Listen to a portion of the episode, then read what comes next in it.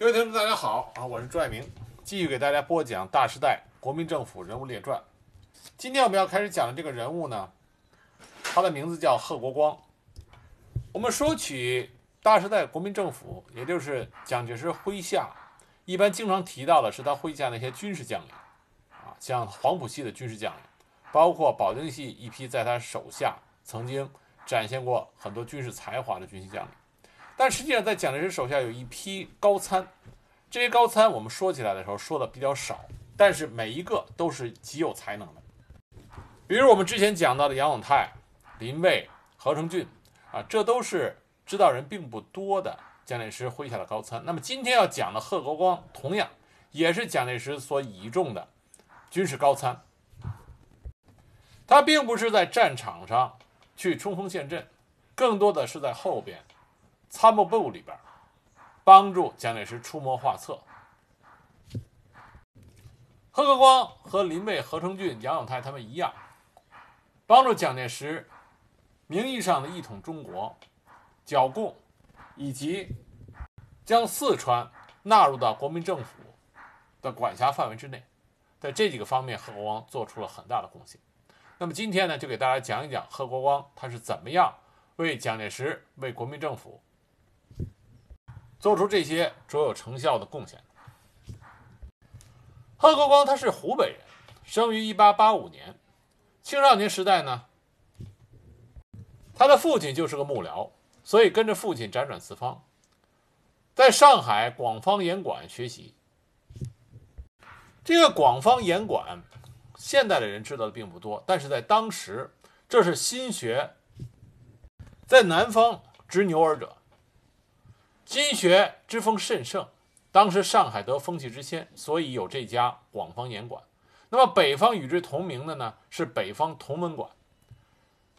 这两个著名的学者研究英日法各国语言，是当时新学的中心。那么贺国光在这里就学的时候，他的同学里边有一个名气很大的，现在名气并没有那么大，很多人都不知道的，但是在当时名气很大。这个人就是邹容。邹容相对于清末新思想、新文化、追求革命、追求革新来说，它是一面旗帜啊。陈天华、邹容，这是两两杆大旗。邹容他的革命诗文在那个时代传遍四方，所有的年轻人想要为当时的中国找寻出路的热血青年，没有人不知道邹容的啊写的革命文章的。而作为同校的贺国光，更是跟随着邹容的步伐。在贺国光的回忆录里，他就写过，当时他们流行的一句话是：“男儿不惜头颅斧，休笑人间小丈夫。”当时年轻人的革命热情极为高涨。但后来，邹容因为《革命军》这本书传播过分激烈的革命思想，被广方严馆给开除了。那么广方严馆渐渐的，他的办学也越来越差。那么贺国光后来觉得没有意思，就离开了这所学校。他回到湖北，短暂待了一段时间以后，就去四川投奔他的堂兄。他堂兄当时就任的是四川兵备道。那么他有一个重要的任务是什么呢？就是建立四川陆军速成学堂。我们前面讲四川。各路将领的时候就提到过四川陆军速成学堂，这是后来四川那些鼎鼎有名的军界大佬们一个重要的发源地。那么在他堂兄的安排下，贺国光就进入到了四川陆军速成学堂。他的同学就是后来大名鼎鼎的刘湘、杨森、潘文华啊、潘文华、唐世尊等人。这位后来贺国光能够被蒋介石派去入川。奠定了他自身有力的基础。在苏州学堂毕业之后，贺国光在四川新军第十七镇见习，后来历任排长、队官、督练公署的科员和科长。辛亥革命爆发的时候，他参加起义，然后返回家乡，参加了武昌保卫战。革命告成的时候，他任湖北陆军第四旅骑兵营上尉营副。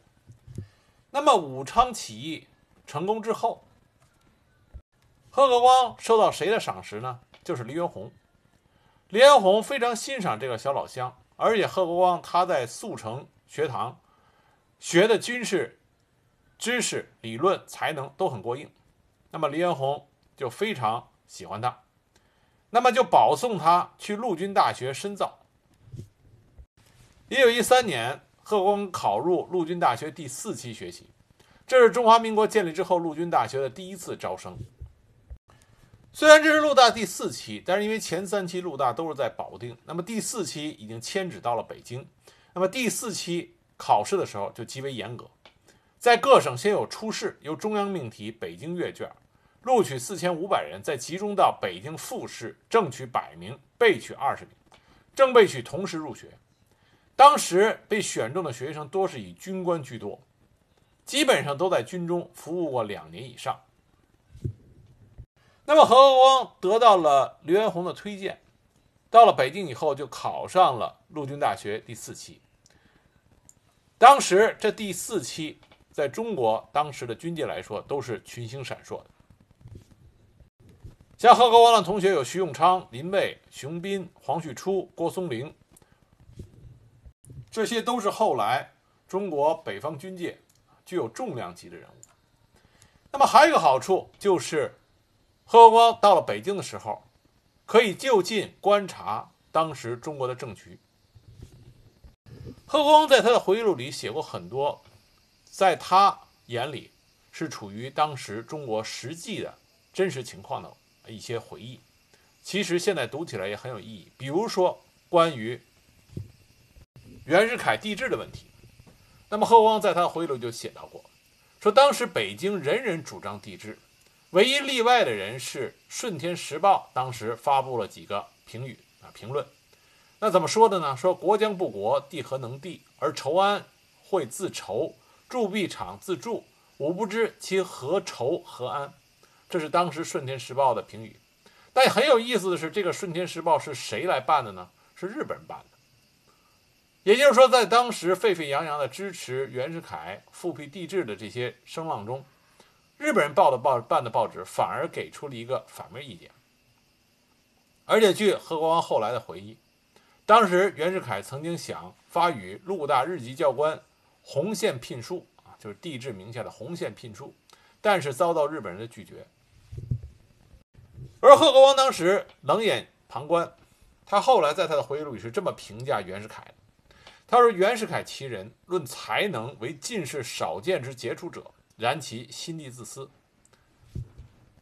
那当然，贺光作为武昌首义的参与者，他对袁世凯还是有个人的一些意见的，包括戊对戊戌政变里边，袁世凯出卖谭嗣同等人，包括武昌起义的时候，武昌起义军遭到镇压，主要是来自于袁世凯的北洋军。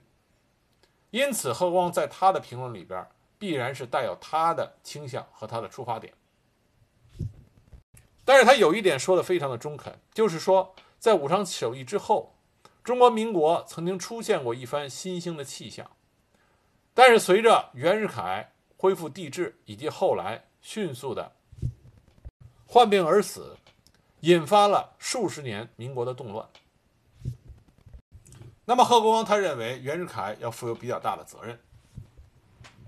一九一六年，贺国光陆大毕业之后回到家乡。任职于湖北陆军第二旅，身为旅长南元超所赏识，先任为上尉参谋，然后又改任少校营长，又晋升为上校团长。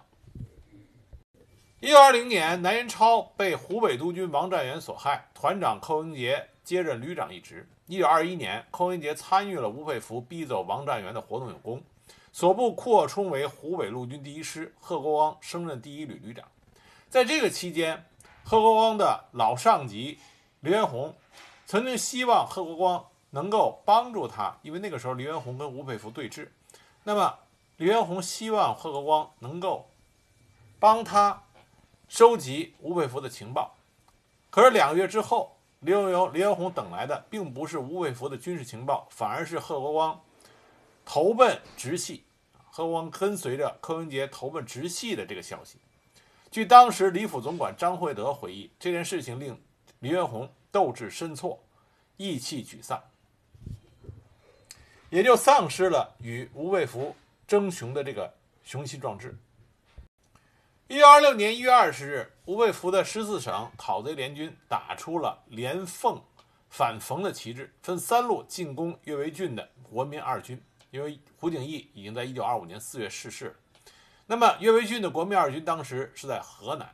寇英杰作为第二路总司令，率领着本师，其中何国光是第一旅，那么一共六个旅北上，结果在信阳的时候被国民二军第十一师挡在信阳，动弹不得。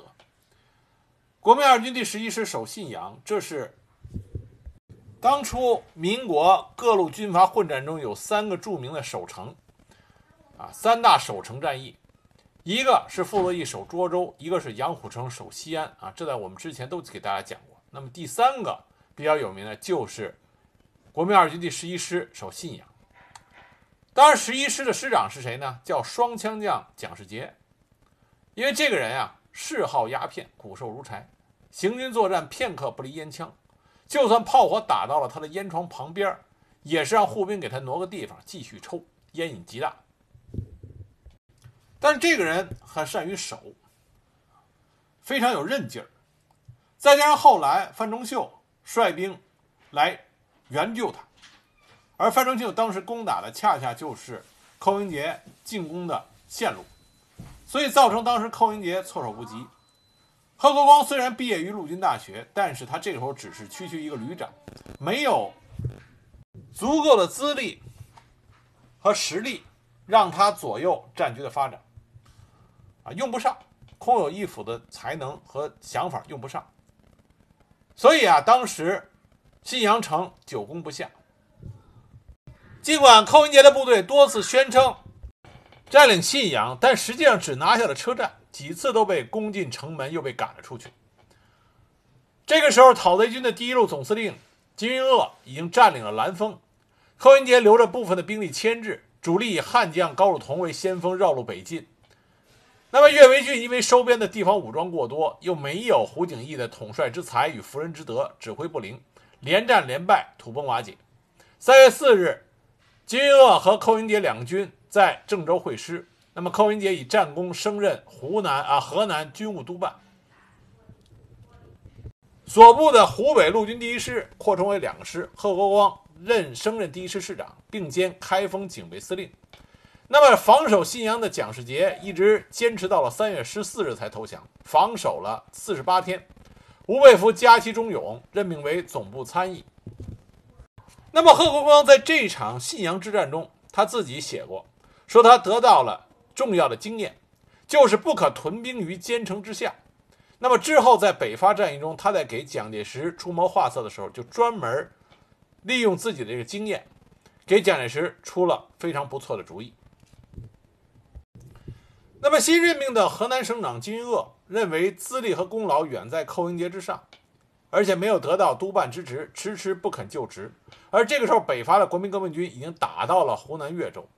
吴佩孚借机令寇英杰率所部贺国光第一师、贾万兴第二师南下援救。寇英杰的部队与北伐军作战一败再败，寇英杰当时弃军而逃，到天津做寓工去了。所幸这个时候发生了宁汉分裂，使得贺国光等部得以苟延残喘，在鄂豫边界之地。在这一段征战的过程中，贺国光主要是与直系去攻打国民军。所以贺国光当时见到了很多直系北洋军阀的重要人物，那么他在他的回忆录里就对这些人有过点评，其中最有意思的是他点评孙传芳。关于孙传芳这个人，我们后来的历史里边对他贬低的很多，但实际上孙传芳在北洋军阀里边也是赫赫有名的一个将才。国民革命军北伐一个主要的对手，在东南诸省主要的对手就是孙传芳。如果孙传芳是个庸才，北伐军就不会打得那么费劲。那么贺国光对孙传芳怎么评价的呢？他说：“孙传芳堪称一将才，无论治军用兵，皆有独到之处，其待人谦和尤为难得。相恶之际，孙氏已是总司令，余不过一中级军官啊，就贺光那时候只是个军中级军官，能随便与之商讨军事，在当时实不多见。但是贺光也说道。孙传芳是北洋系统的一大罪人，革命军北伐之时，比喻为王占元报仇啊。孙传芳当时为想为王占元报仇，因此趁吴佩孚陷入危局，按兵江南不动。岂料唇亡齿寒，及湘鄂失败，本身亦难以自保，遂至北洋全部瓦解。当时孙传芳认为国民革命军与吴军决斗必两败俱伤，可坐收渔利，实最大之错误。何况这个评价非常的客观，他认清楚了孙传芳他的问题是出在战略上，战略眼光、战略判断发生了极大的失误，导致整个北洋军在国民革命军北伐军面前彻底的崩溃了。一九二九二一九二七年初，奉军进攻河南，金英鄂。编组驻豫直军各部为河南保卫军，贺国光部被改编为第十五军。但这个时候，贺国光已经和北伐军有了联系和往来的信件。一九二六年秋，他接受了北伐军所给的国民革命军新编第五军的番号。但是在接受这个番号之后，贺国光仍然与吴佩孚、金英鄂保持着联系。那么，直奉再次反目之后，奉军进攻河南。为己直系兵败，而贺国光已经完全向武汉政府书城，他正与唐生智的参谋处长接洽具体事宜，并且被发表为军事委员会陆军处长兼武汉卫戍副司令。但是贺光这时候感觉唐生智是想吃掉他的部队，那么再加上他目睹了武汉政府军法审判革命革命军第十五军军长。刘佐龙杀害党代表耿丹案，耿丹案中，刘当场揭发审判长唐生智才是幕后黑手这件事情，他深感武汉政府的混乱与唐生智的阴毒，所以贺国刚这时候就想避唐生智远去，转而投向到了南京方面，部队由刘志收编。一九二七年十二月二十二日，贺国光被任命为第一集团军高级参谋。也正是这个时候，贺国光原来所带的部队也被唐生智吞并了。他开始从一个领兵打仗的将领，转变为一个高级参谋幕僚这么一个角色。虽然不再带兵，但是因为贺国光他陆军大学的牌子是响当当的，再加上能力出色、为人宽容，很快在国民政府中崭露头角。一九二八年初，他从湖北到南京就职，在第一集团军参谋长何应钦办公室工作，随军参加二次北伐。途中，他向蒋介石建议避免攻坚，得到采纳。当时他这么跟蒋介石说的：“盖以北方城寨最多，敌军以重兵守城，我军如每城必攻，则将耗费时间，徒增伤亡。所以非战略要地，切忌屯兵攻城，不如留置一部监视，大军继续绕道前进，迅收势攻。”那期间啊，蒋介石的身边，军中事务繁多，很多文件堆积如山，亟待处理。但高参只有何国光一个人。那么贺文光本人呢？他的经历、他的经验，再加上他的文武学识都非常出众，而且他的的确确是一个做高参的合适人选，所有事情都能处理处理的非常适宜，所以蒋介石就越发的看重他。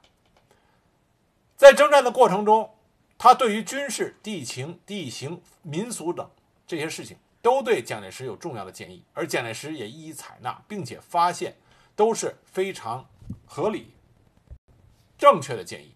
为了让部队能够统一执行，蒋介石当时还特意将他给出的一些重要建议，印发了五千份，发至各部照办。由于在山东境内，像泰安、临沂这些城池。北伐军当时都没有硬攻，只是留部队监视，这样北伐主力能够迅速的前进。济南惨案发生之后，贺光当时奉蒋介石的命令到泰安疏散聚集在此的军队。事后，贺国光对于济南惨案这个事变呀，有过一个比较客观的评论。贺国光他是这么说的：贺国光曾经做过一个济南惨案平心论的一个啊，写了一个东西，并不长。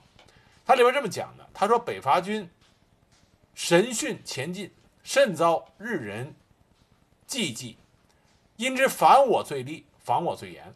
然若我应付得法，仍有商洽的余地。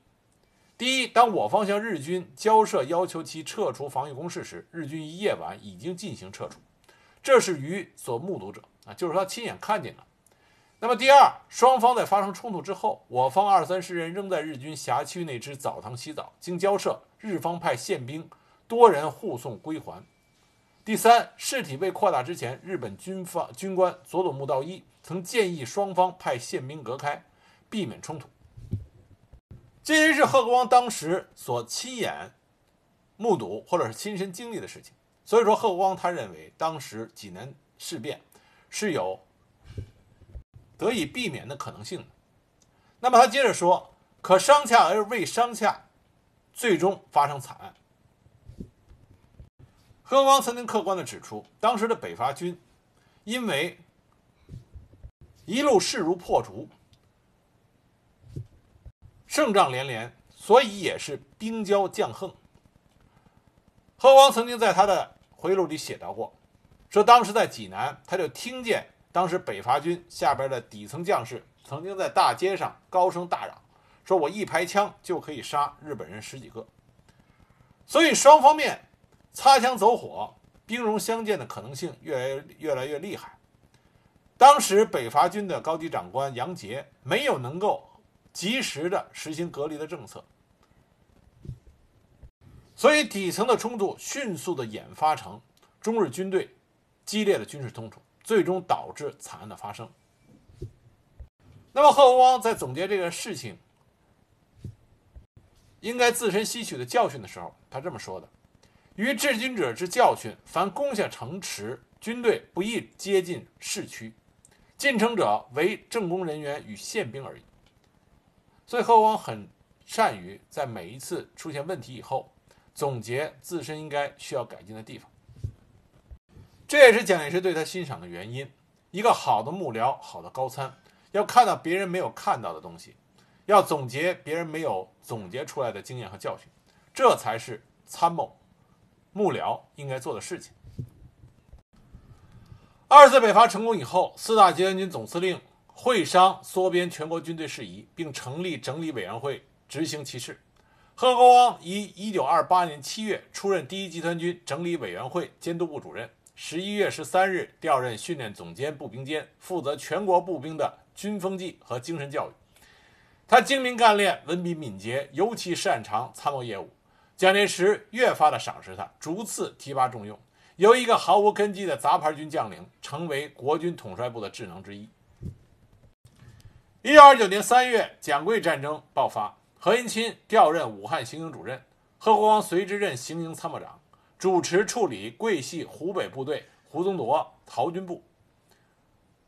通过鄂军同袍和陆军大学同学的关系，说服该部的师长接受缴械。这为蒋桂战争蒋介石取得胜利做出了重要贡献。五月份，他又兼任湖北省政府委员。何应钦调回南京之后，贺国东、贺国光随之离职，于八月十日调任边遣委员会遣支部副主任，指导边余官兵的分遣和安置。入冬，又随着何应钦调任第一路军参谋长。豫西之役，当时贺国光正要去赴任参谋长一职，那么临行前，蒋介石。就跟贺国光说，总部参谋长尚可缓用，但第一路方鼎英总指挥处最为重要，如可改任彼之参谋长，以应容积。所以贺国光遵遵从了蒋介石的命令前往，结果到了那儿就遇到阮玄武率师叛变，要开赴鲁西。那么蒋介石就急令贺国光前去阮玄武的师劝其回归。贺国光当时趁夜由叶县冒着双方的炮火。赴抵目的地，经过苦劝，阮玄武打消了敌对情绪而归，使得蒋军的实力没有受损，反而得以加强，因此作战获胜。由此，贺国光再次深得了蒋介石的信任。一九三零年二月，阎锡山、冯玉祥、李宗仁联合起来，以党统问题通电反蒋。五月，正当蒋介石指挥中央军与冯玉祥的西北军在陇海路激战的时候。李宗仁的桂军和张发奎的一部分粤军由广西袭侵湖南，迅速攻克了长沙和岳阳，武汉震动。那么，蒋介石中原的部队也受到夹击的威胁。蒋介石亲令何应钦前往武汉坐镇，并且命令贺国光作为他的幕僚参加重大的决策。当时准备将湖南的何建师布防在汨罗江一带，贺国光认为何建师难以胜任，命令撤往湘西整补待命，命令夏斗寅开至鹤城桥防守，并掩护新调武汉集中的两个师诱敌深入，然后予以包围和歼灭。当时贺国光侦察到李宗仁和张发奎不但不敢深入，而且还有后撤的意图。那么贺国光当时掌握战机，立即下令全线反攻。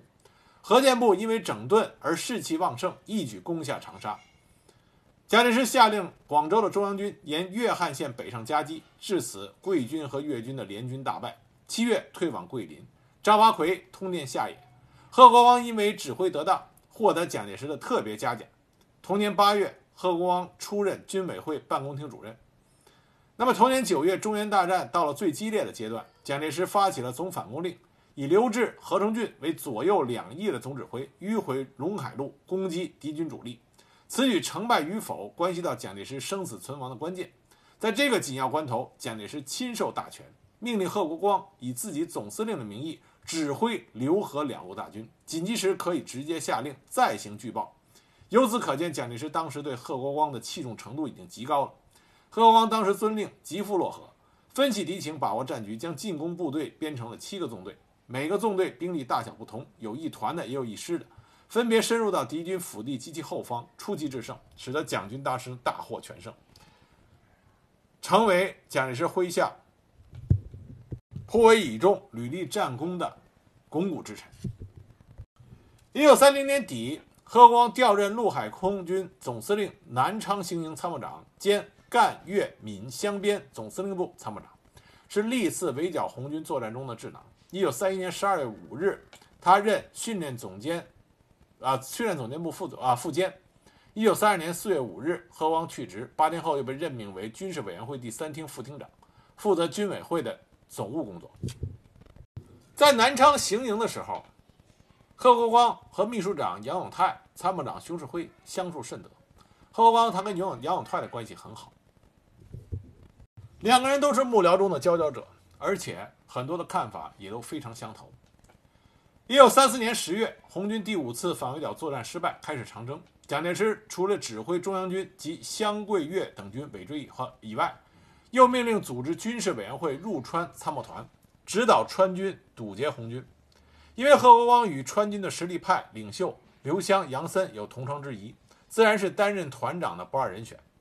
而且这个时候，刘湘面对红军也是连战连败，应对乏术。希望中央给予帮助。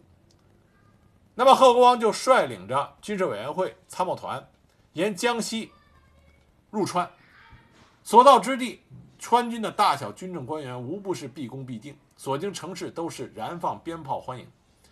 三十年前到游学啊到四川游学的这位学子，如今成为了中央钦差，算得上是衣锦荣归。那么，先说贺国光入川，首要任务就是协助当时川军围剿红军。那么，在围剿红军这上边，贺国光给蒋介石出过两个比较有效的建议。那么，第一个就是堡垒战术。那我们都知道，堡垒战术这个是德国顾问当时给蒋介石提出的建议。那么，贺国光也是极力的赞成。修筑碉堡，稳扎稳打，步步为营，以拙制巧，逐步前进，使得红军的苏区逐步陷入困境，最后被迫长征。当时国民党内盛赞贺国光，给他起了个外号叫“贺碉堡”。那么苏区的人民则说贺国光给他也起了外号叫做“贺国殃”，啊，说这个人很坏。据说当时一九四五年重庆谈判的时候，毛泽东毛主席。在酒会上见到贺国光，还专门跟贺国光握手，看了贺国光几分钟，说幸会久仰，足见当时毛主席对贺国光这个名字印象很深。那么另外一个贺国光的主意，就是在入川以后，他把全川建议划分为若干的行政监察专员区，每区设专员公署和保安司令部，专员兼保安司令。可兼专属所在地的县长，其他县设县长和县团司令各一人，县下边划区，区下边划乡，那么乡镇设乡长和镇长各一人，乡镇以下一律实行联保，设联保主任；乡以下编组保甲，十户为一甲，设甲长；十甲为一保，设保长。以甲为单位，联保联坐。这就是贺光当时提出的县保甲计划。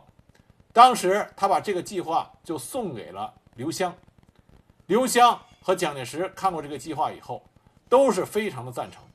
当时刘湘就说过：“贺兄大才，创造高明，为防共军过四川，你立下大功，我省马上实行你创立的保甲制度。”一九三六年四月十二日，《华西晚报》载贺国光的谈话，他的谈话里这么说的：“四川省已经有八十余县完成了保甲编制。”占当时全省所辖一百五十二县的百分之五十二还多。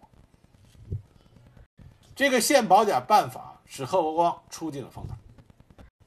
但贺国光在四川为蒋介石立下的最大功劳，并不是剿共、防共，而是说贺国光帮助蒋介石将四川纳入到了国民政府的管辖范围。贺国光能做到这一步，实际上是非常难得的。贺光入川的时候，形势对他非常不利，因为本来刘湘与蒋介石事先约定，参谋团只负责军事筹划，不得过问和干涉川政。结果贺国光的参谋团与他同时到达的还有宪兵的一个团，以及康泽的特务别别动纵队两千余人。那么这就不言而喻，他们的责任除了要对付共军以外，还要对付刘湘。这明眼人一眼就能看出来，所以刘湘当时敌对的情绪和抵触的情绪都是格外的高涨。那么蒋介石同时也利用了参谋团，大肆的拉拢着川军将领，委任状和支票满天飞。当时像刘湘手下的大将王赞旭和唐世尊都得到了十万元，连范绍曾也得到了五万元，这就是明目张胆的挖墙脚。另外，蒋介石在峨眉山开办了康川。滇黔军事训练团啊，这是我们俗称的峨眉山军官团。蒋介石亲任团长，陈诚为教育长，轮训西南各路军阀四千零三名。这就是典型的洗脑和拉拢，叫做掺沙子。一九三五年十月，以参谋团为基础，在重庆成立了军事委员会，委员长重庆行营，点验川军各部，按中央陆军序列统一颁布番号。行营以顾祝同任主任，贺国光为参谋长，杨永泰为秘书长。实际上由贺国光和杨永泰负责，两个人一柔一刚。凡是杨永泰必坚持原则，寸土不让；贺国光则苦口婆心，小心周旋。那么贺国光所担任的这个角色，实际上是非常的艰难，夹在中间，言不由衷，非常痛苦。一方面他要照顾到川军将领的情绪，一方面。他又要完成蒋介石的主要意图，当时甚至连别动总队总队长康泽也曾经指责过贺国光倚仗川军自重，专事敷衍。但实际上，贺国光为了能够做到让四川的这各系军头听从中央的管辖，是费尽了心思。比如说，蒋介石在一九三五年任命刘湘。作为省主席兼保安司令，是指望刘湘能够取消川省内各带兵将领发展自己的统治地盘、长期武装割据防区制度，希望刘湘能够解除这种制度。但刘湘自己也无能为力，因为他自己也不愿意主动的取消防区。后来还是贺国光，他看中了实力较强的杨森。经过多方的苦口婆心的劝说，最终杨森先带头废除了自己的军事防区，并向全省发出了废除防区制度的倡议。贺光趁机在四处的游说，这样才使得在四川境内盛行了二三年之久的防区制度终于取消。那么像刘湘这样的地方势力派，他看出来四川早晚军政权力要统归中央，他当然不可能束手交权。他屡次想暗地里反击，两广事变爆发，广东军阀陈济棠与广西新贵系李宗仁、白崇禧联合，以北上抗日的名义通电全国，准备武装讨蒋。当时国内形势一片大乱，刘湘趁此活动心眼，准备将中央势力一扫而光。一九三六年六月一日深夜，大批荷枪实弹的川军埋伏在重庆北教场周围，准备攻击目标近在咫尺的军事委员会委员长重庆行营。同时，在成都也上演了同样一幕，目标则是成都中央军校。南京政府驻川渝各部也进入到了一级戒备，火药味甚浓。结果没想到，当时蒋介石迅速搞定了陈济棠，那么刘湘也只好偃旗息鼓。那么最危险的一次就是西安事变。当时西安事变，张杨把蒋介石扣在西安，刘湘站错了队。川军将领当时有不少人主张立刻扣押驱逐中央驻川人员，而重庆行营主任顾祝同赴南京策划讨伐张学良、杨虎城事宜，就让贺国光当时坐镇重庆。贺国光当时一方面策动川滇将领表明支持蒋介石、声讨张杨的立场，使得西南局势向有利于蒋介石的方向发展，因为他知道，如果川滇将领和杨啊，张杨二人站在一起的话，一定会让形势急剧恶化。因此，当时尽管刘湘是倾向于张杨，但是他并没有做出实质性的举动。但是在蒋介石从西安回到南京之后，那么有的人就向蒋介石进言说刘湘和张杨站在了一起，而刘湘这个时候也曾经为张杨说过开脱的话，这激怒了蒋介石。当时中央军和川军在重庆、福都关一带都开始挖战壕，准备对峙，战事也有一触即发的啊这个势态。一九三七年春节，重庆和成都历史上首次禁燃鞭炮，不是为了环保，而是怕双方面误判而互相开火。而这个时候，蒋介石派驻四川的一部分军政要员也以中央政府自居，看不起刘湘，有意想压制刘湘，双方们之间的摩擦越来越多，越来越厉害。而贺国光。费尽了心思，及时赶到冲突现场，言辞阻止。那么贺王始终认为安川必须安刘，那么他的这个见解是对的。安川的根本就在于安刘。那么他针对于谣言越来越多，已经发展到足以引起刘湘与蒋介石的摩擦的这种情况，他亲自电告蒋介石，列举刘湘的种种作为，说刘湘这全是自卫之道，并没有想犯蒋作乱之意。何王甚至以自己的生命担保，坚定蒋介石对刘湘的信任，暗示蒋介石应该以君子之大量处理自己与刘湘的关系，免得操之过急，发生武装冲突。那么他的这些言语让蒋介石也明白，贺国光这是为了自己安川大计，绞尽脑汁的在用心，所以蒋介石就完全采取了贺国光的建议，把刘湘的种种做法理解为治川的热忱。同时，他还向蒋啊贺国光亲颁电令。他电令这么说的：“中央人员在川，欺言万丈，令人难堪，种种不法行为，殊觉痛恨。此后责成贺国光全权处理，无论为官为兵、为文为武，凡有不法者，一体先行拿办，然后举报。”贺国光马上将这份电报给刘湘亲自阅览。刘湘看后非常感动，将这个电文照印数百份。分发给他所属的文武百官，那么他的部下很快就转变了对蒋介石的态度，而刘湘本人也转变了对蒋介石的态度。但依然有人在挑拨刘湘与蒋介石、刘湘与贺光之间的关系。那么贺光再次去和刘湘恳谈，贺光当时就跟刘湘说：“兄之处境与苦心，我当知之最深。种种误会，皆由于倾向在事实上做的。”不够彻底。若将枪弹厂及有名无实的十余架飞机完全交出，坚定中央信心，是谗言无由而生。此时中央人员如再有扰乱者，兄可秉公直接惩办。至于志川，更非借用兄之才啊，兄之长才不可。由是兄之爱国志川报复，皆可达到，岂非快事？何况这番话说到了刘湘的心里。刘湘当时马上表示，容我排除内部障碍，再随时磋商，保证做到。那么两个人经过再三的密谈，再加上贺国光多方的斡旋，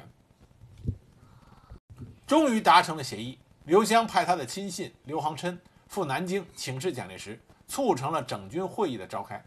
整军会议在一九三七年七月六日在重庆开幕，何应钦为主任委员，顾祝同及刘湘为副主任委员，贺国光为委员兼委员长。中央驻川军长以上以及高级将领多为委员。何应钦在会上强调这次整军的意义。他这么说的：“乃充实军队质量，指明中央适应国防需要及现代兵器战术规定的编制法医。整军如得迅速完成，不仅是四川之福，亦为整个国家民族之福。”由于贺国光事先根据蒋介石的方案进行了周到的协商与劝导，沟通融洽了各方，所以会议进行的极为顺利。以前从来没有得到解决的问题，终于得到了圆满解决。贺光为了蒋介石表面上要川军达到军队国家化、政治中央化，实则是要将四川的军政大权划归到国民政府的辖下，这立了天大的功劳。而贺光做的这一切，也为后来川军能够在抗日战争中出川奋战，成为中国军队的楷模，奠定了非常不错的基础。那么我们这里讲的是贺国光当时在为了四川归属中央，如何的鞠躬尽瘁，这里边的复杂程度、勾心斗角的程度，都是在当时全国收复地方派系里边相当难度挑战相当大的。我们这里给大家讲两个具体的事情，我们大家可以看出来，当时贺国光所面临的局面。是多么的错综复杂。第一个事情是关于贺国光算命，这是一件很有意思的事情。当时贺国光进入到四川，想平息川啊川军和中央的争执。那么有人跟他推荐说，当当地有一个算命算的很好的人，啊，姓曾，是个瞎子，叫曾瞎子，说算命算的可灵了啊，非常灵，能知人前世今生，莫不应验。那么贺国光当时因为和川军各系将领打交道，焦头烂额，一是为了缓解下心情，二来也是想试一试，那么就去见这个曾瞎子。那么当时他看见这个曾瞎子的时候，觉得这个人看上去干瘦干瘦的，不似有道之人，就先让随从去试一试，结果一一应验。那么贺国光当时就心动了。就坐到了这个曾家曾瞎子面前，啊，曾瞎子他是瞎子嘛，所以只能靠摸。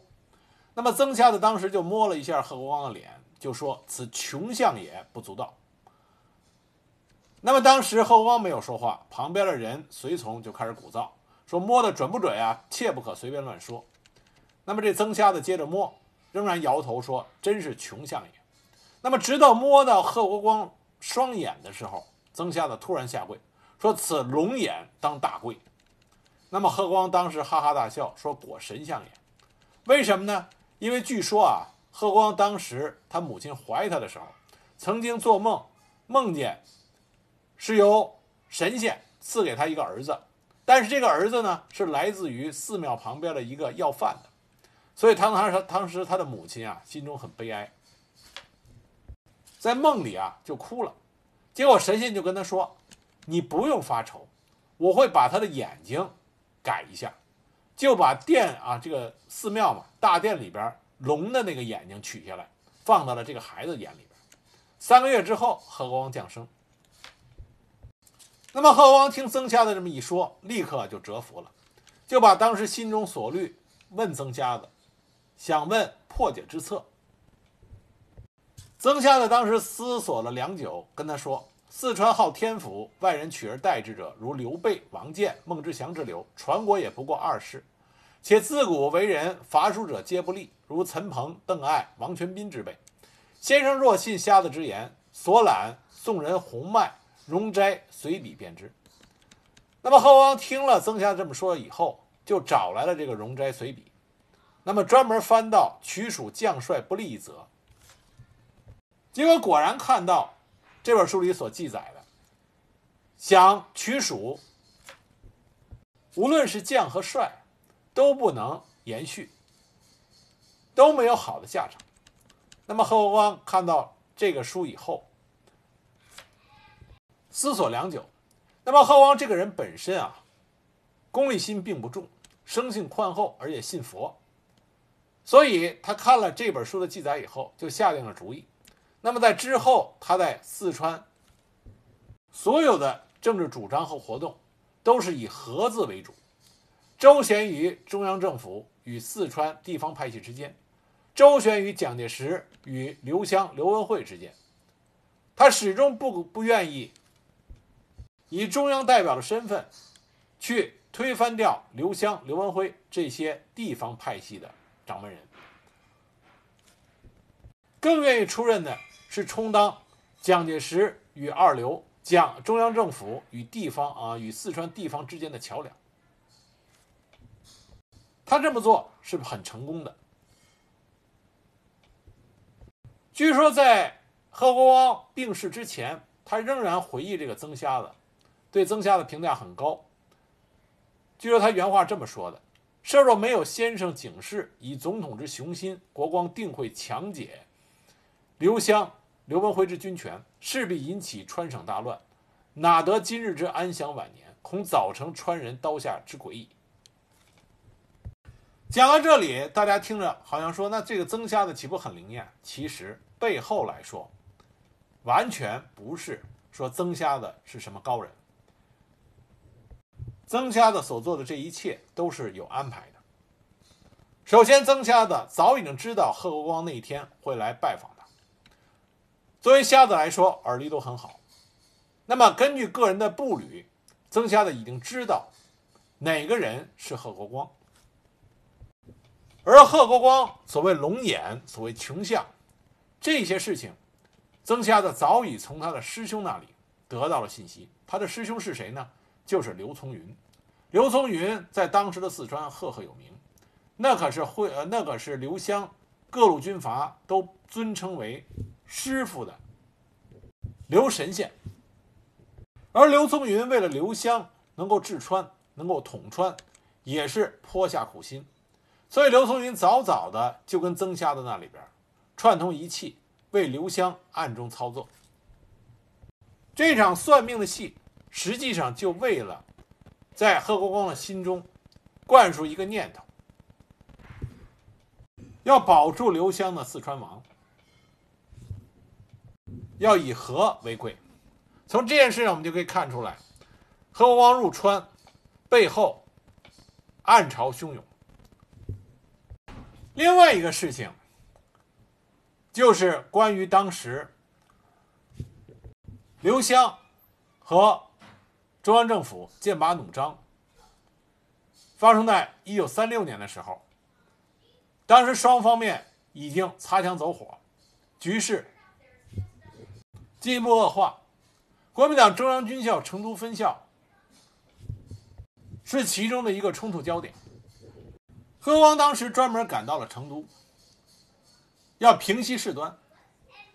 那么大家得到了西安事变，蒋介石已经安然回到南京的专电以后，他认为事端已经基本上可以平息了。可是这个时候，之前和川军对抗的比较剧烈的中央军校成都分校教导主任李明浩。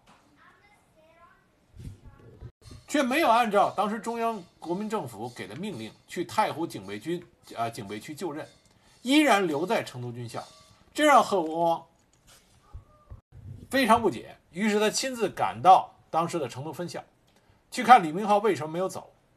结果他到了那里头才知道，李明浩正在军校的城墙上，啊军校的校墙上巡视，做战斗准备。贺光得到这个消息以后。赶忙赶去中央军校成都分校。他赶到那里的时候，看见刘湘已经派出六个团的部队将军校团团包围。何光好不容易才穿过层层的封锁，赶到军校内部。那么当时他就心急火燎地问李明浩在哪里。结果一看，李明浩当时全副武装，拿着望远镜，正在观察外面的刘湘军队，一副要准备大打特打的样子。把当时的贺国光气得不行，贺国光就走到近前，抬起头来问站在墙上的李明浩：“说委员长发给你的调令，你看到没有？”李明浩说：“我看到了。”那么你拿到了委员委员长的调令，为什么还不走？贺光当时气啊，就大声的斥责他，说：“你在这里还没有缴够吗？你非要让刘辅成？”将你和成都军校都打烂了才甘心才甘心吗？啊，刘辅成就是指的是刘湘。那李明浩当时满不在乎，说只要他敢动手，我们就是他的滑铁卢。何王说：“你够了，我命令你立即离开成都军校，去太湖报道。如果你不执行命令，我立即下令逮捕你。”